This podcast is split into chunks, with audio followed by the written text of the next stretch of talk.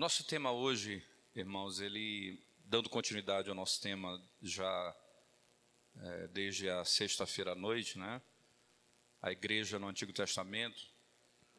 Então, nós é, compreendemos como é que como é que se entrava na igreja em termos espirituais, a conversão, a fé em Jesus Cristo, não é a esperança na eternidade, a ressurreição dos mortos, tudo mais. E qual era o sinal que se colocava sobre aqueles que participavam da igreja do Antigo Testamento? A circuncisão, que no Novo Testamento é, é o batismo. E ontem nós já traçamos uma certa linha daquilo que vamos falar hoje, não é? aquilo que nós vamos falar hoje ainda, que é a questão ah, do progresso da revelação do Antigo para o Novo Testamento, onde partes daquilo que foi ordenado no Antigo Testamento já não é mais ordenado hoje na igreja do Novo Testamento. A prática das, daquilo que foi feito no Antigo Testamento hoje seria pecado. Foi ordenado lá e hoje não é mais. É, não porque a ordem não existe mais, é porque a, o elemento foi transformado.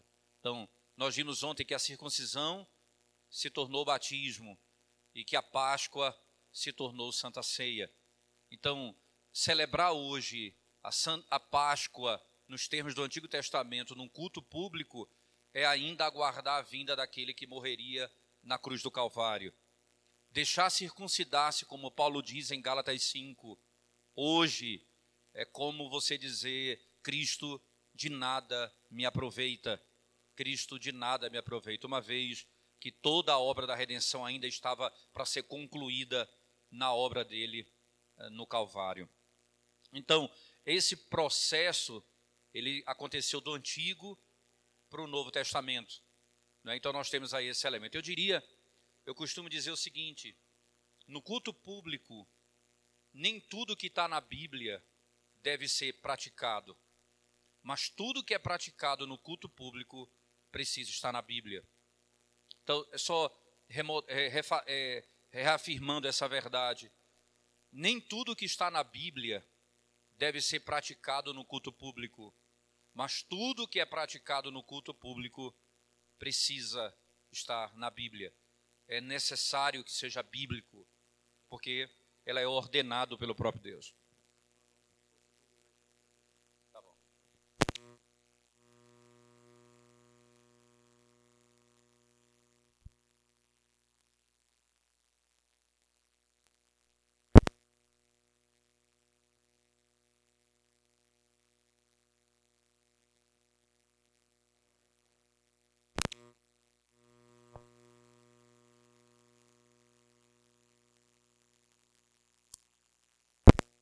Alô, alô, alô. Isso agora vai.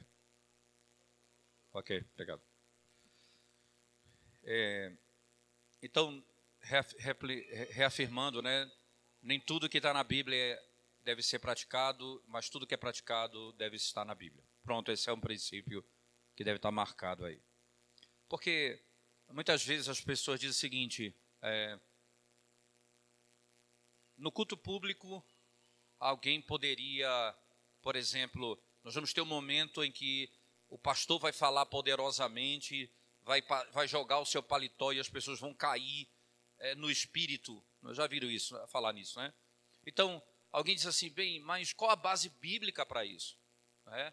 Alguém disse, a base bíblica foi quando Daniel viu o anjo e se caiu diante dele. Aí que foi que a pessoa, ela usou um princípio intrigante. Ela disse, está na Bíblia isso. O ponto é, está na Bíblia, mas isso foi revelado como princípio para que seja adorado ou a igreja pratique como culto. Tudo que está na Bíblia deve ser praticado no culto? Não, porque isso não é uma ordenança bíblica. Primeiro, não há nem, nem algo parecido com isso né, foi vista a glória de Deus ali, é, a imaginação de um homem que tem poder, que joga o paletó sobre as pessoas, as pessoas caem é, é no espírito, segundo eles. Né? E a coisa é tão bem organizada que já tem as mulheres com um pano, porque as mulheres estão de saia para não terem problema com a compostura, já cai com pano em cima da própria mulher para evitar problema outros. Quer dizer, é um negócio bem organizado. Já, já previsto, já planejado até por sinal. É óbvio que isso não tem parâmetro na Escritura Sagrada. Só que as pessoas partem do princípio. Tem um versículo na Bíblia, então nós vamos praticar. E é necessário que nós tenhamos, dentro da revelação bíblica, um conceito claro de que aquilo que vai ser praticado no culto, ele tem, ele está na Bíblia, mas ele é autorizado por Deus na revelação, como princípio de culto, fundamentalmente. Então, é, eu não queria entrar, no meu ponto aqui, não é entrar em elementos de culto, ou que não é, o que deve ou não deve ter no culto, não é esse meu ponto aqui. Meu ponto é tratar sobre como que na revelação do Antigo para o Novo Testamento você vai ter o enxugamento do aspecto visível para que fique fixo aquilo que é invisível, para que a palavra somente seja ouvida. Não é? Esse é o foco, esse é o ponto central. É por isso que nós não temos nenhuma imagem ao redor, nada que nos remeta a nada a não ser a palavra aberta e pregada com fidelidade onde Cristo é glorificado na sua essência, pelo Espírito, pelo seu próprio Espírito. Esse é o grande ponto. Então, eu queria que, se algum irmão, e eu poderia, agora eu posso usar vocês melhor, ah, o capítulo 7 da nossa confissão de fé, né? O capítulo 7 da nossa confissão de fé.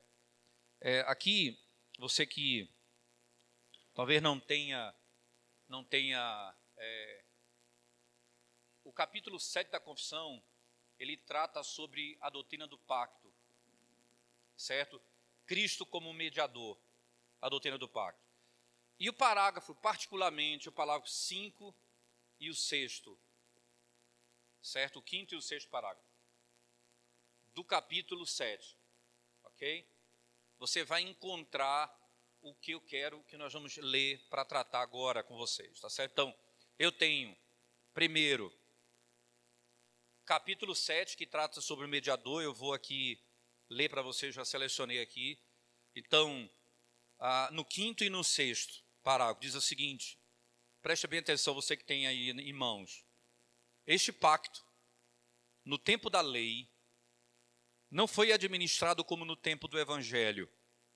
Sob a lei, foi administrado por promessas, profecias, sacrifícios pela circuncisão, pelo cordeiro pascual e outros tipos de ordenanças dadas ao povo judeu, prefigurando tudo Cristo que havia de vir.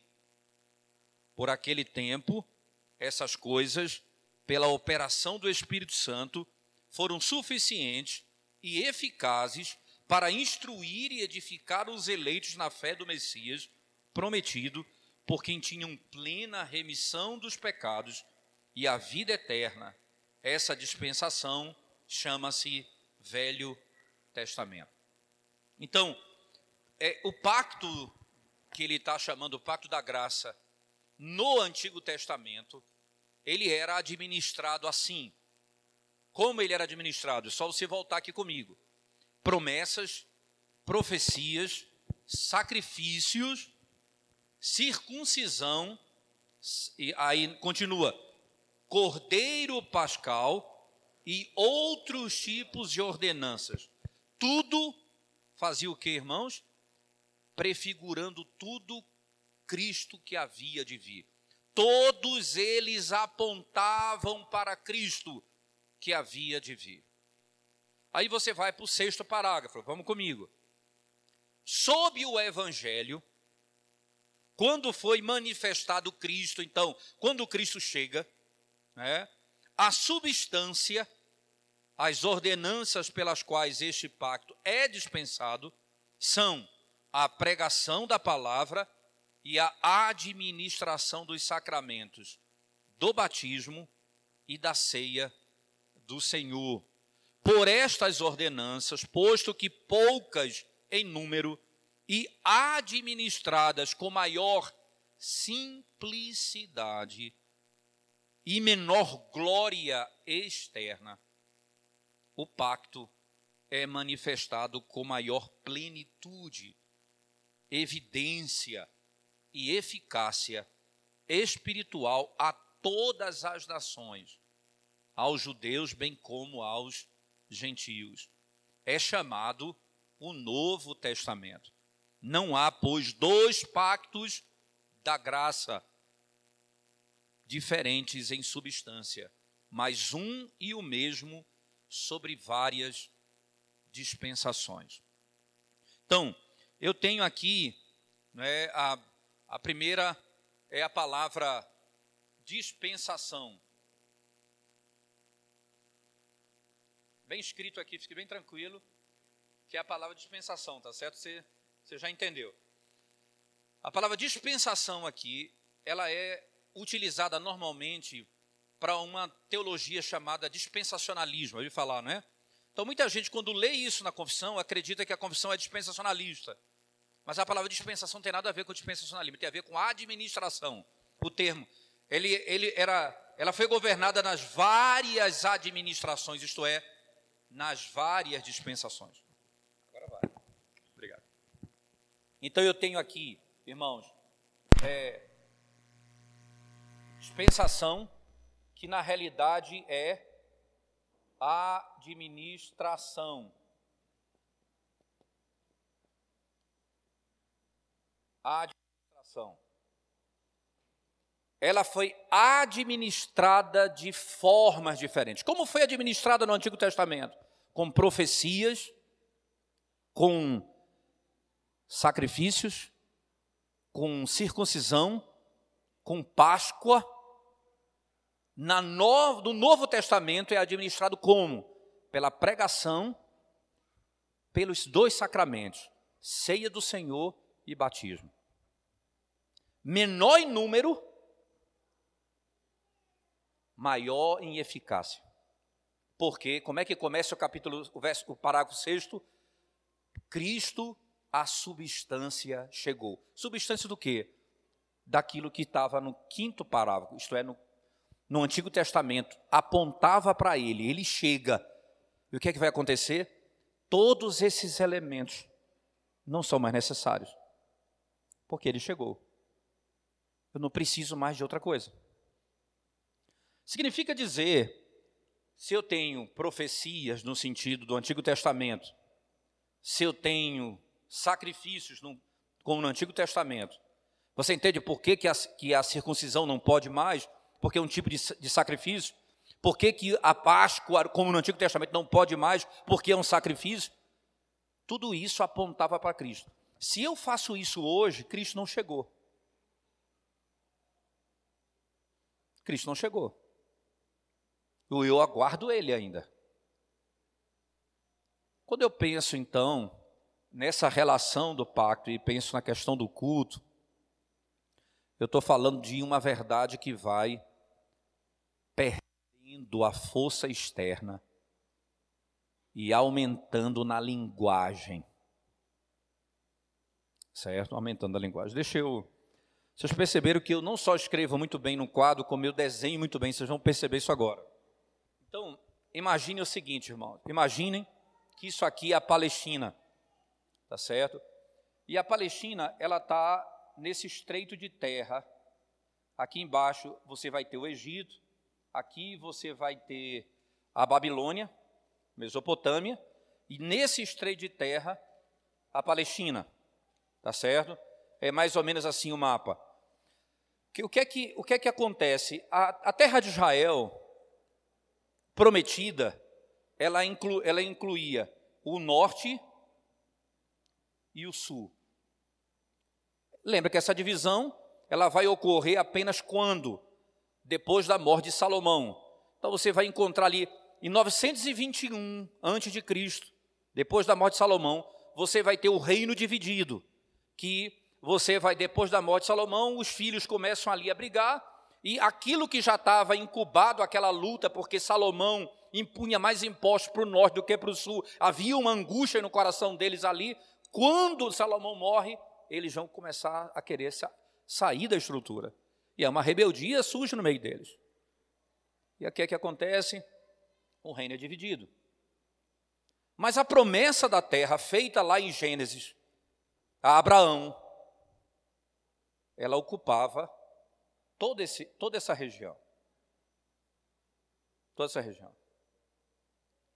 Quando você lê o livro dos reis, por exemplo, você não vai encontrar um rei do norte bom. Você vai encontrar alguns reis do sul bons. A maioria não eram bons, mas alguns do sul eram bons. Mas todos do norte eram maus.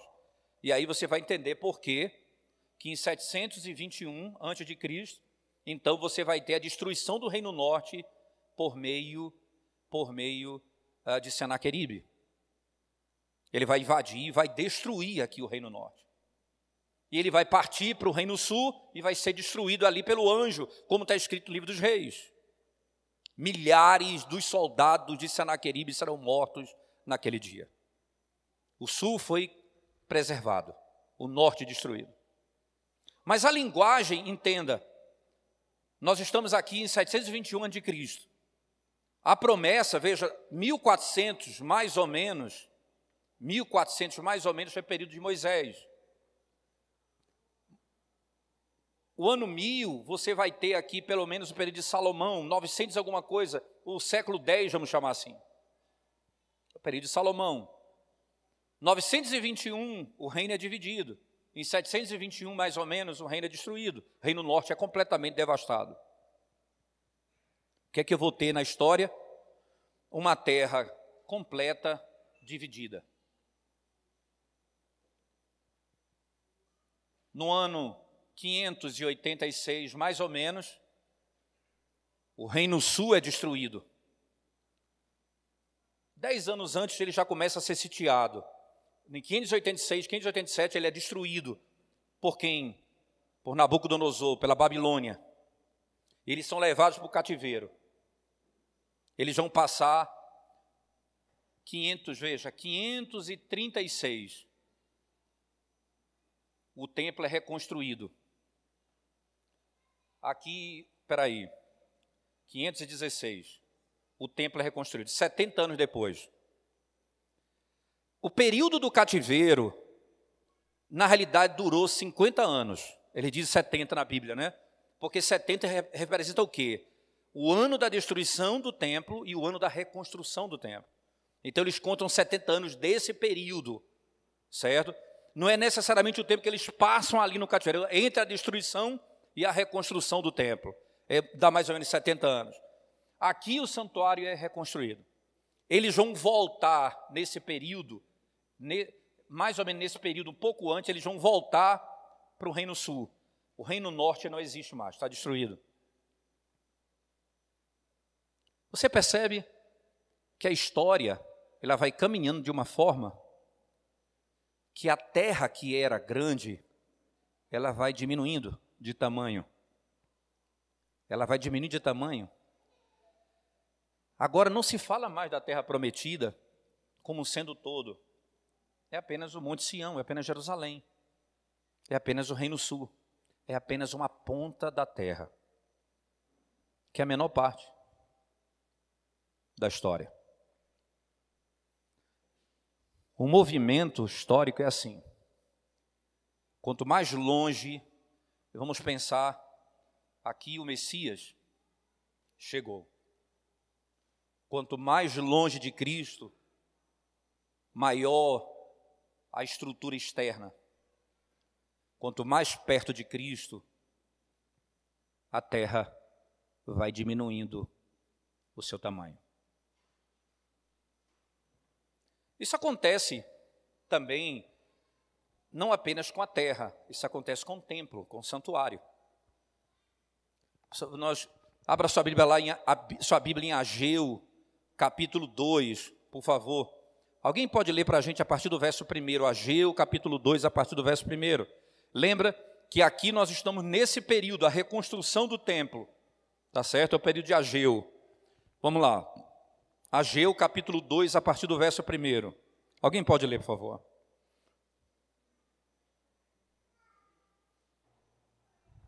Ela é menor do que. Eles estão olhando para a glória dessa casa, não é? Então, eles estão, eles estão impressionados como ela diminuiu. Ela, ela, não, ela não é como o templo de Salomão, mas ela, ela, ela é o templo que está sendo reconstruído, mas ela é, ela é menor, então está causando ali uma angústia no coração deles. Agora veja na sequência ainda o que, é que ele vai dizer sobre ela. Aí ele vai falar o que nós queremos agora. A glória dessa casa, continue.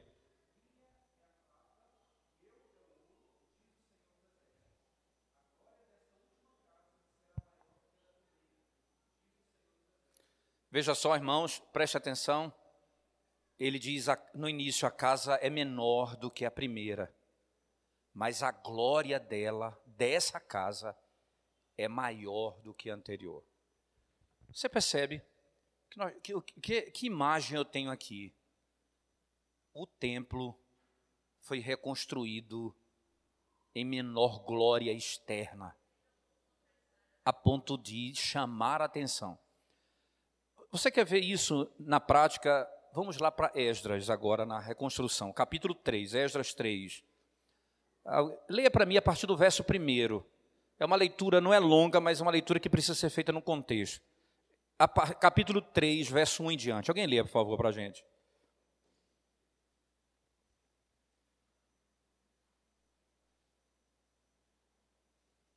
O irmão tem o microfone ali. Quem for ler, pode ler no microfone.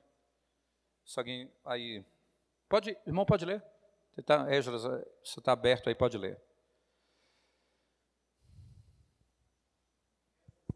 É. Em chegando o sétimo mês, e estando os filhos de Israel já nas cidades, ajuntou-se o povo, como um só homem, em Jerusalém.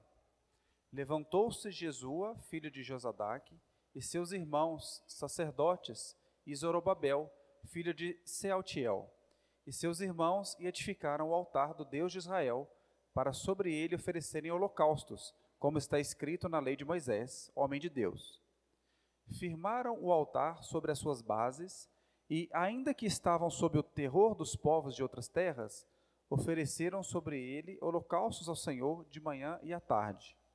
Celebraram a festa dos tabernáculos, como está escrito, e ofereceram holocaustos diários, segundo o número ordenado para cada dia. E depois disto, o holocausto contínuo e os sacrifícios das festas da lua nova, e de todas as festas fixas do Senhor, como também os dos que traziam ofertas voluntárias ao Senhor.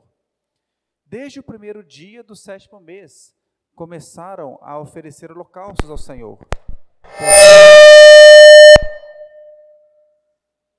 Porém, ainda não estavam postos os fundamentos do templo do Senhor.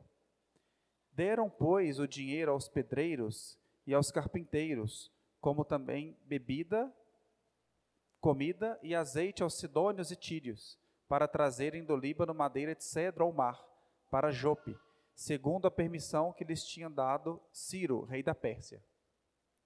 No segundo ano da sua vinda à casa de Deus em Jerusalém, no segundo mês, Zorobabel, filho de Sealtiel, e Jesua, filho de Josadaque, e os outros seus irmãos, sacerdotes e levitas, e todos os que vieram do cativeiro a Jerusalém, começaram a obra da casa do Senhor, e constituíram levitas da idade de 20 anos para cima, para superintenderem. Em... Só um detalhe antes de você continuar, veja, não tinha sido lançado a base ainda, no verso anterior ele diz, eles não tinham começado a base do santuário, agora eles, eles contratam as pessoas que vão fazer o trabalho, e agora os levitas, está tudo pronto, e eles vão lançar os fundamentos da casa. E veja o que, é que vai acontecer com aqueles que viram o templo de Salomão e agora estão vendo o templo ser reconstruído. Veja a imagem que você tem aí. Continue. Então se apresentaram Jesua com seus filhos e seus irmãos, Cadmiel e seus filhos, os filhos de Judá, para juntamente vigiarem os que faziam a obra na casa de Deus, bem como os filhos de Enadad, seus filhos e seus irmãos, os levitas. Quando os edificadores lançaram os alicerces do templo do Senhor, apresentaram-se os sacerdotes, paramentados e com trombetas, e os levitas, filhos de Asaf, com símbolos para louvarem o Senhor, segundo as determinações de Davi, rei de Israel. Cantavam alternadamente, louvando e rendendo graças ao Senhor, com estas palavras: Ele é bom porque a sua misericórdia dura para sempre sobre Israel. E todo o povo jubilou com altas vozes, louvando ao Senhor, por se terem lançado os alicerces da sua casa. Porém, muitos dos sacerdotes e levitas e cabeças de famílias, já idosos, que viram a primeira casa, choraram em alta voz, quando à sua vista foram lançados os alicerces dessa casa. Muitos, no entanto, levantaram as vozes com gritos de alegria. Veja que coisa interessante. Ele, ele contrasta. Havia choro de alegria e havia choro por aqueles que viram a primeira casa e estavam vendo a segunda casa. Externamente, é, é que, a conexão com Ageu, que é a mesma época, a casa é menor do que aquela. Aqueles que viram as duas perceberam a distinção. Só que o que me impressiona, veja irmãos, o ponto em questão é: quanto mais longe da substância que é Cristo, para onde todas essas coisas apontam, quanto mais longe de Cristo elas, elas estão, maiores em glória externa elas são. Quanto mais próximo de Cristo elas vão se aproximando, elas vão perdendo a força e o tamanho. É um processo de diminuição. Mas o que impressiona mais não é esse caráter geográfico e nem o caráter do tamanho do santuário é que a linguagem ela é melhorada, se eu posso usar, ela é mais cheia de glória. O profeta Ageu diz: é, é, essa casa é menor do que aquela. A glória dessa casa é maior do que a glória daquela casa. Mas não porque ele tem suntuosidade, porque perdeu muito daquilo. Você sabe como é o retorno para a terra prometida descrito no livro. Quais são os profetas né, que tratam do retorno do cativeiro babilônico? Né? Então você tem basicamente o profeta Ezequiel. Tem vários, mas vamos pegar Ezequiel, que é o nosso o carro-chefe aqui. Aí eu quero que vocês me ajudem agora lendo a Bíblia. Ezequiel, capítulo, capítulo 36. Vamos lá. Ezequiel 36. No, a partir do versículo 22, eu queria que você lesse para mim. Ezequiel 36, a partir do 22. Lembre-se, eles estão voltando para a terra prometida. Lembre-se, a terra já não é mais desse tamanho. A terra é apenas Jerusalém, é apenas o sul. Agora, perceba como significa o retorno a essa terra. Ezequiel 36, 22 em diante. Alguém pode ler, por favor?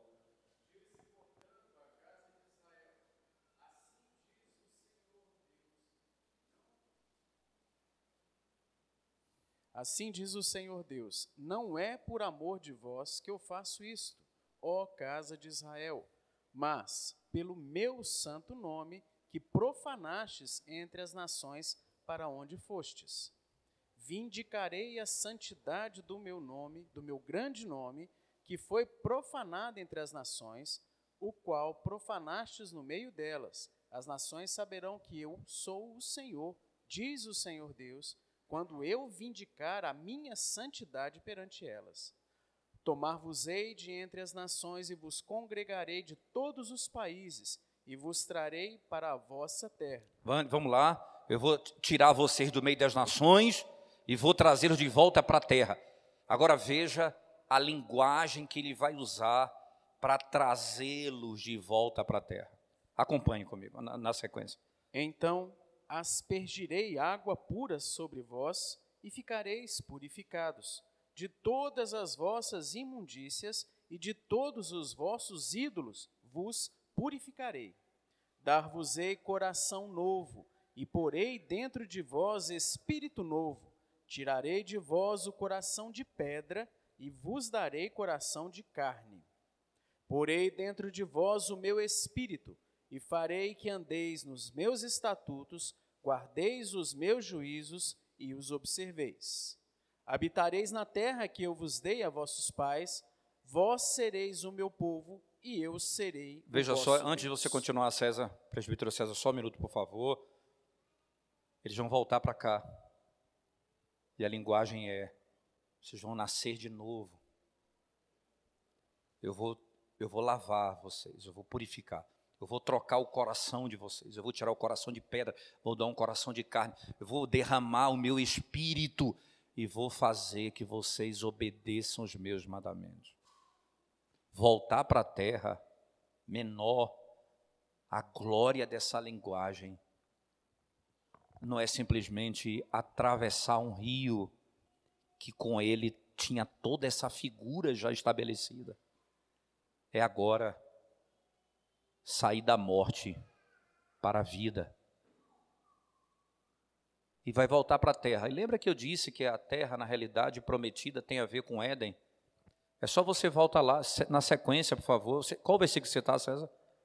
28. A partir do verso 33, veja lá, por favor. Assim diz o Senhor Deus: no dia em que eu vos purificar de todas as vossas iniquidades, então farei que sejam habitadas as cidades e sejam edificados os lugares desertos. Lavrar-se-á a terra deserta, em vez de estar desolada aos olhos de todos os que passam. Dir-se-á: esta terra desolada ficou como o jardim do Éden, as cidades desertas, desoladas e em ruínas estão fortificadas e habitadas. Veja que coisa, vocês vão voltar para o paraíso. ela será como o jardim do Éden. Vocês vão nascer de novo e vocês vão voltar para cá. A glória da obra, da linguagem é extraordinária, mas a terra é pequena. A glória é maior do que a anterior. Está chegando a substância. A substância para onde tudo isso aponta está chegando. O que nos chama a atenção é que no 37 de Ezequiel, ele vai descrever como um vale de ossos secos. E vai perguntar ao profeta: Acaso esses ossos podem reviver? Eles são muitos em números e sequíssimos. O profeta diz: Senhor, tu sabes. Eu não tenho como fazer reviver esses ossos. Então o profeta diz: Deus disse ao profeta: profetiza e diga aos ossos: ouvi a palavra do Senhor. E os ossos começaram a se juntar e eles ficaram em pé osso a osso, tendões, carne, pele. Mas estavam mortos. Mas eles não têm vida.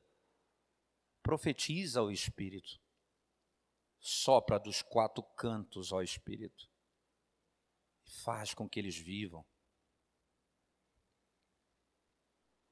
Sabe que imagem fantástica esse texto?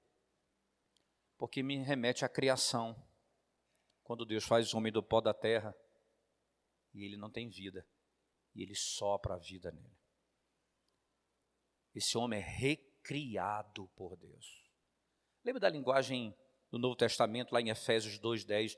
Pois somos feitura sua, isto é, somos criados em Cristo Jesus. Como é isso? Nós somos criados por Deus na criação, nós somos criatura mas como, na, como somos redimidos, nós somos recriados. E a linguagem que ele utiliza é a linguagem de um mundo, de um homem que foi feito e é soprado a vida nele de novo. E aí o Senhor diz, eles vão, e vocês vão voltar para a terra, na sequência do texto. E aí Ezequiel, ele me ajuda com uma legenda. Porque aí você tem espaço. Quem, quem são esses ossos? E aí vem uma confusão teológica que não cabe aqui, nem o momento para isso.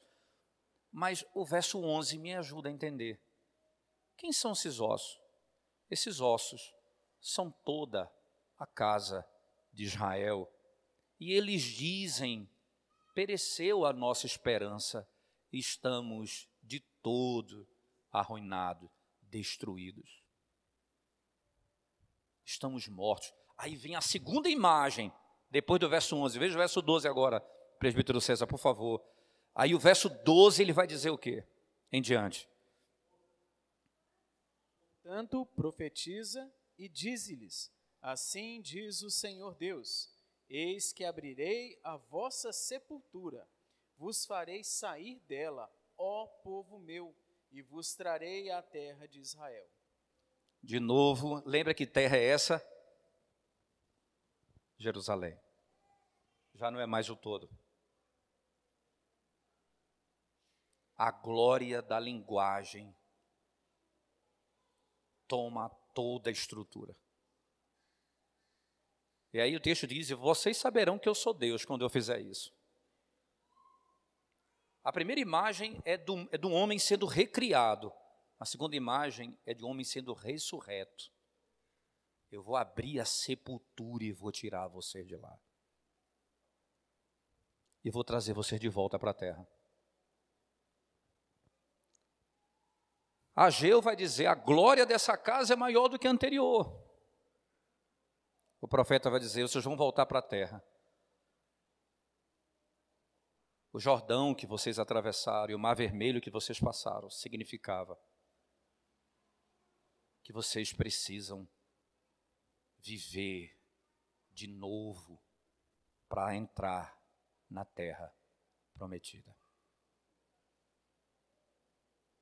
Você não tem, não é que você nasceu de Abraão, você creu como Abraão creu. Você entende por que que por que que no sétimo capítulo da Confissão de Fé eu tenho então uma estrutura tão montada quando ele diz assim, no Antigo Testamento eram muitas coisas, todas elas apontavam para Cristo. E elas podiam salvar os do Antigo Testamento pelo poder do Espírito. Mas no Evangelho, no Novo Testamento, a substância chegou. Aí você vai você vai encontrar o que é que, o que, é que, o que, é que acontece quando você entra na terra prometida. É entrada no descanso. É o que Deus vai dizer a Josué no capítulo 1 e 2. Eu vou lhes fazer entrar no descanso. O Senhor Jesus Cristo chega e diz: Vocês que estão cansados e sobrecarregados, vinde a mim. Eu vou aliviá-los. Eu darei descanso à vossa alma. Hebreus capítulo 4, verso 1, 2 e 3, o autor da carta aos Hebreus vai dizer: Cuidado para que não aconteça convosco o que aconteceu com aqueles que ficaram no deserto por causa da incredulidade. Assim, vamos lá, verso 2 do capítulo 4 de Hebreus, o que é que diz? Eles ouviram o evangelho como nós ouvimos. Lê lá, por favor. Hebreus 4, verso 2 agora, particularmente. Hebreus 4, verso 2. Porque também nós, a nós foram anunciadas as boas novas, como se deu com eles. Mas a palavra que ouviram não lhes aproveitou, visto não ter sido acompanhada pela fé naqueles que a ouviram. Preste atenção no detalhe. O que são boas, o que são boas novas, irmãos? O evangelho, o que é o evangelho? É boa nova. Eles ouviram o evangelho como nós ouvimos. O que a confissão diz? Olha, eles ouviram o Evangelho segundo a linguagem do Antigo Testamento, e nós ouvimos o Evangelho na substância que Cristo chegou para onde todo, tudo aquilo apontava. Nós ouvimos o Evangelho como eles ouviram o Evangelho. Eles foram incrédulos e por isso muitos morreram. Alguém diz: está vendo, pastor? Não havia fé no Antigo Testamento. Calma, porque no capítulo 11 da carta aos Hebreus ele vai falar da fé e só vai citar o povo do Antigo Testamento. Pela fé, Abraão, pela fé, pela fé, pela fé. Mas os que foram incrédulos foram condenados, assim como hoje os que são incrédulos são condenados. Não entram no descanso. Aí o verso 3 do capítulo 4 vai dizer: como nós entramos no descanso hoje? Nós, porém, que cremos, entramos no descanso conforme Deus tem dito. Assim, jurei na minha ira: não entrarão no meu descanso, embora, certamente, as obras estivessem concluídas desde a fundação do mundo. Aí, quando ele diz: lá no Gênesis 2, e Deus descansou no sétimo dia de toda a obra que havia feito. Nós entramos no descanso. Eles, se você entender o capítulo 3 de Hebreus, eles não entraram no descanso, que não entraram na terra prometida. Agora, nós que cremos, já estamos no descanso e aguardamos o descanso. Nós que já cremos, já estamos e esperamos a manifestação plena na segunda volta de Cristo, a segunda vinda de Cristo. Eles entrariam no descanso. Quando eu entro no descanso? Quando eu creio em Cristo. Nós temos a promessa da eternidade. Como é que eu vou tê-la se eu já estou no descanso? Você não promete terra para o povo que crê em Cristo, você promete descanso para o que crê em Cristo. Porque se você está em Cristo, você tem a terra prometida. É por isso que, sabe quem vai habitar a terra? Ezequiel, você for lá para o. Não precisa abrir, tá certo? Mas vamos lembrar aqui, né? Salmo 37, que é o salmo que dá margem para a bem-aventurança, que diz: Bem-aventurado os mansos, porque eles herdarão a terra. É de lá que é extraído esse texto, do Salmo 37. Aí ele diz assim: o Salmo 37 diz: confia no Senhor, descansa nele, espera nele, faz a vontade dele. Aí ele diz: esses habitarão a terra. Os que confiam, os que descansam, os que esperam no Senhor a terra pertence a esses. A linguagem bíblica, então, mostra nós que cremos em Cristo entramos no descanso. É por isso que hoje nós não pregamos o Evangelho prometendo que você vai ter uma terra na Palestina. Nós prometemos o que Cristo nos ensina. Se você crer no Evangelho, você está no descanso. Mas e o templo? Jesus chega em João capítulo 2, lembra? A primeira festa que Cristo entra na história de João, o primeiro milagre que ele faz é num casamento. E João, ele coloca um detalhe tão intrigante, ele diz assim, que quando Jesus entra no casamento, tinha talhas que eram para colocar água ali, para quê? Ou ele diz, para purificação. Porque na sequência, quando ele sai do casamento, ele vai purificar o templo. Aí ele chega no templo e diz assim: Esse templo vai ser destruído e ao terceiro dia vai ser reerguido. Como, Senhor? E vai ser pré-moldado, brincadeira, estou imaginando aqui. Vai ser pré-moldado, como em três dias vai ser feito um templo? Gastaram tantos anos para fazer um templo no período do Antigo Testamento, ou no período da reconstrução. João diz, ele estava falando da sua morte e da sua ressurreição. Ele é o santuário. O que é o templo? É o lugar da habitação de Deus. Por que Cristo é o santuário? Porque nele habita toda a plenitude do ser de Deus. Ele é Deus. Porque nós somos templo do Espírito. Porque nós somos templo? Porque o Espírito de Deus habita em nós. Você entende onde ele habita? E nele, em Cristo, habita toda a plenitude do ser de Deus, porque Ele é Deus. Lá em Apocalipse vai ser dito: não haverá santuário lá, porque o Senhor e o Cordeiro estarão ali, não haverá santuário. Lá em Ezequiel 16 é dito assim: lá no cativeiro, ele diz, eles ficaram sem santuário eu, o Senhor, diz o profeta, serei por um pouco de tempo o seu santuário. O templo é Cristo. O descanso da terra é Cristo. O cordeiro que é imolado é Cristo. O sumo sacerdote é Cristo. O altar é Cristo. Tudo apontava para Cristo. E a obra de Cristo é tão perfeita que um único sacrifício não podia representá-lo. Era no mínimo sete tipos diferentes de sacrifício: um de paz, outro de comunhão, outro de perdão.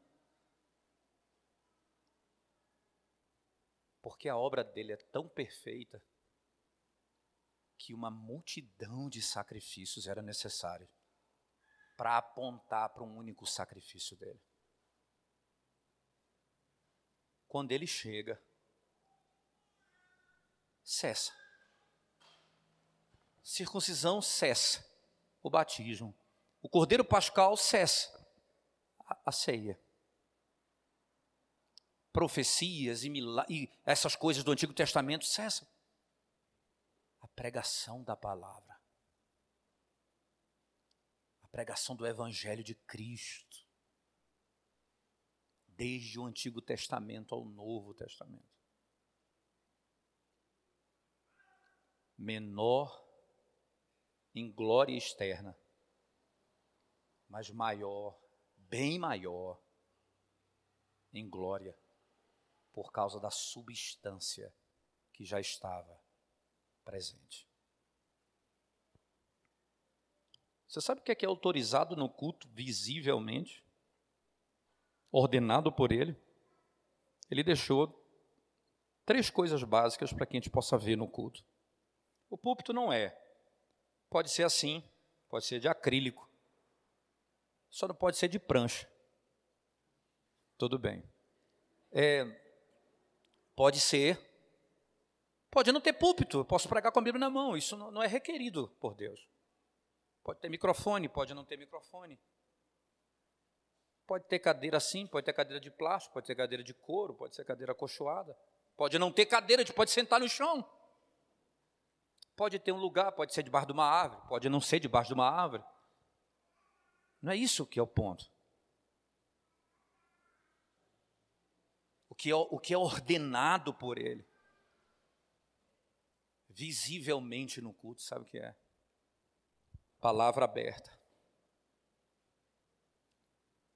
sendo pregada e a igreja conferindo, olhando para o texto.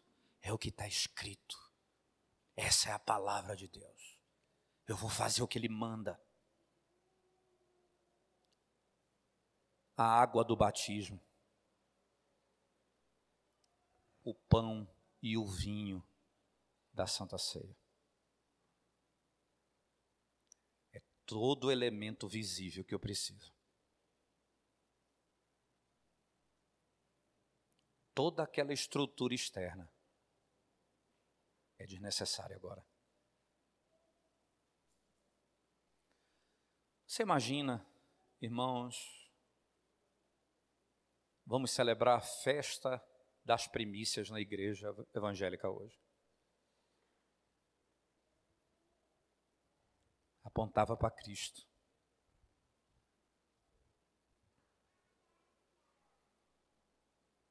A festa da colheita apontava para Cristo. Deixa eu lhe mostrar rapidamente isso. Abra sua Bíblia lá em Levítico 23, por favor, rapidamente, vamos encerrar. Levítico 23, por favor.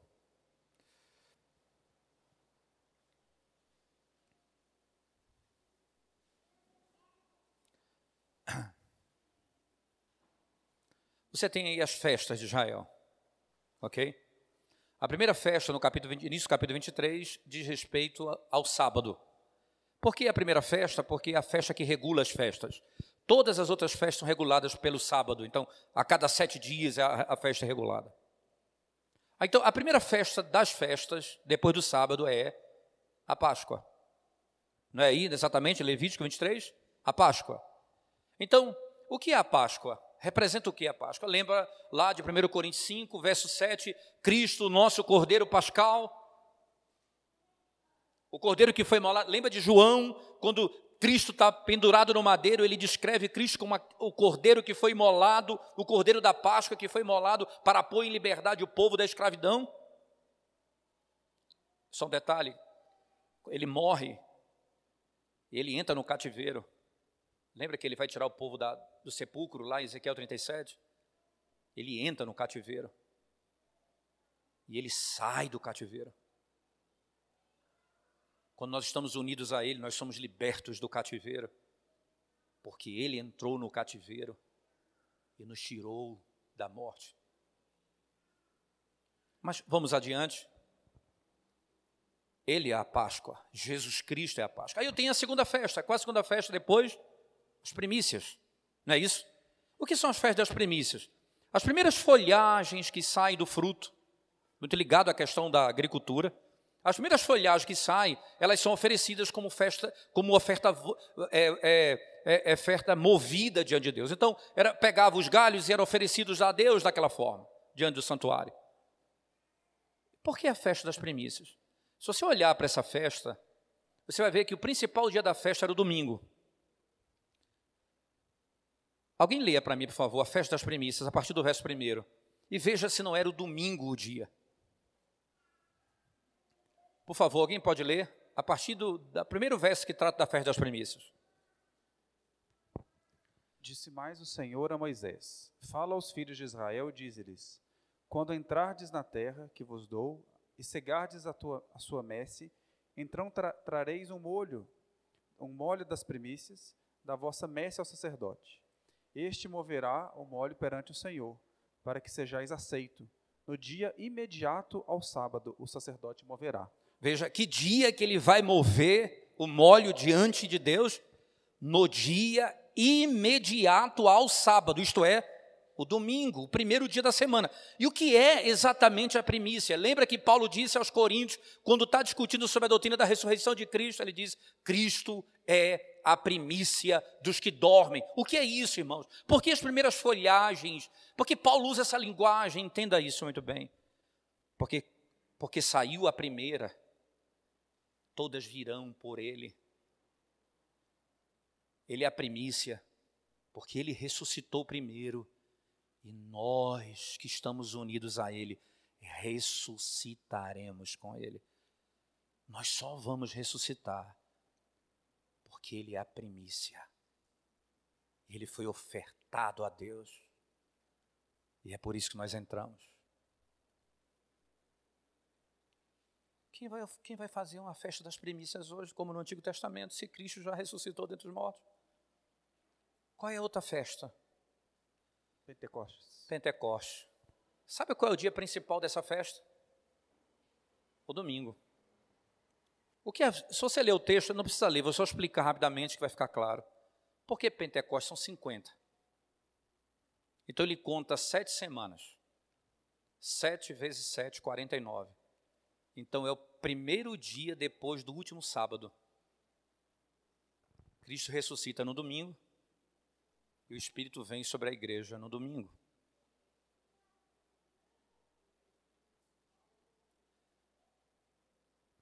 A mudança do Antigo para o Novo Testamento é tão preciosa que não apenas a essência muda a ponto do dia mudar, é por isso que o domingo é o dia do Senhor, não mais o sábado.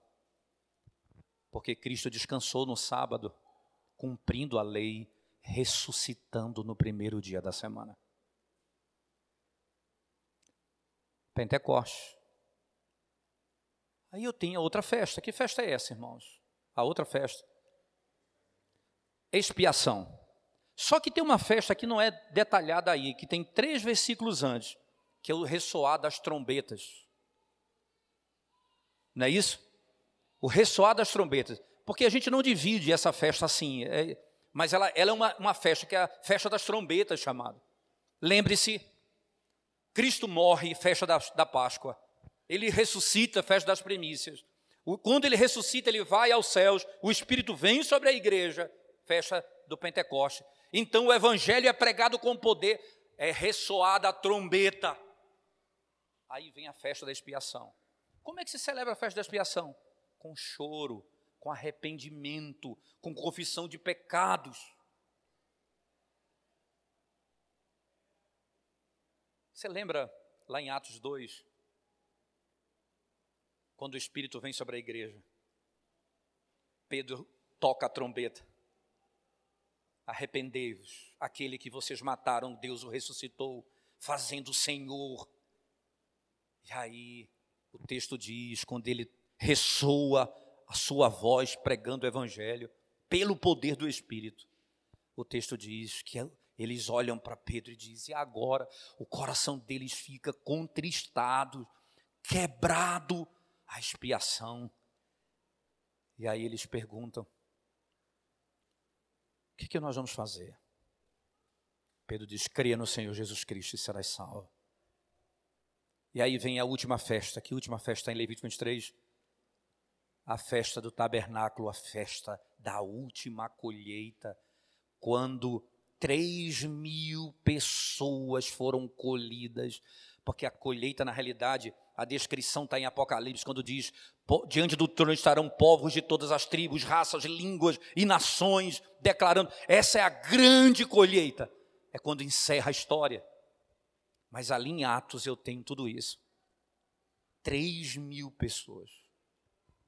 Tudo isso apontava para Cristo. A substância chegou. A simplicidade não é ausência de glória, é a certeza de que Ele está no nosso meio. É a certeza que Ele canta conosco, é a certeza que Ele está sendo adorado pelos meios que Ele mesmo determinou, porque agora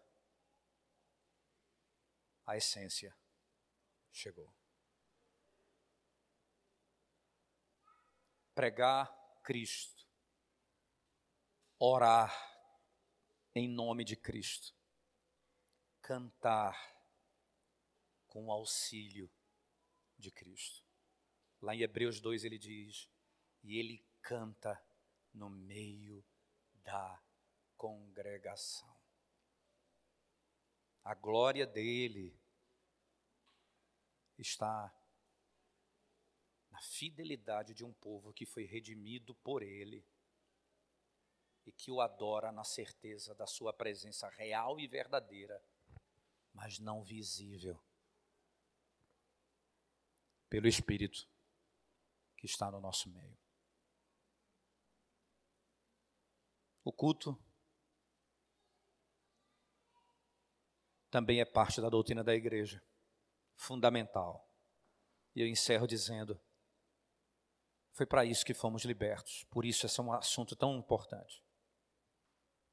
O Senhor disse por meio de Moisés a Faraó: Deixa o meu povo ir, para que no deserto me adore. O Senhor nos libertou e nos fez verdadeiros adoradores. E por isso essa é uma doutrina que é fundamental para a vida da igreja. Deus nos abençoe. Nós vamos orar e depois, se alguém tiver alguma pergunta, eu passo. Vamos orar ao Senhor.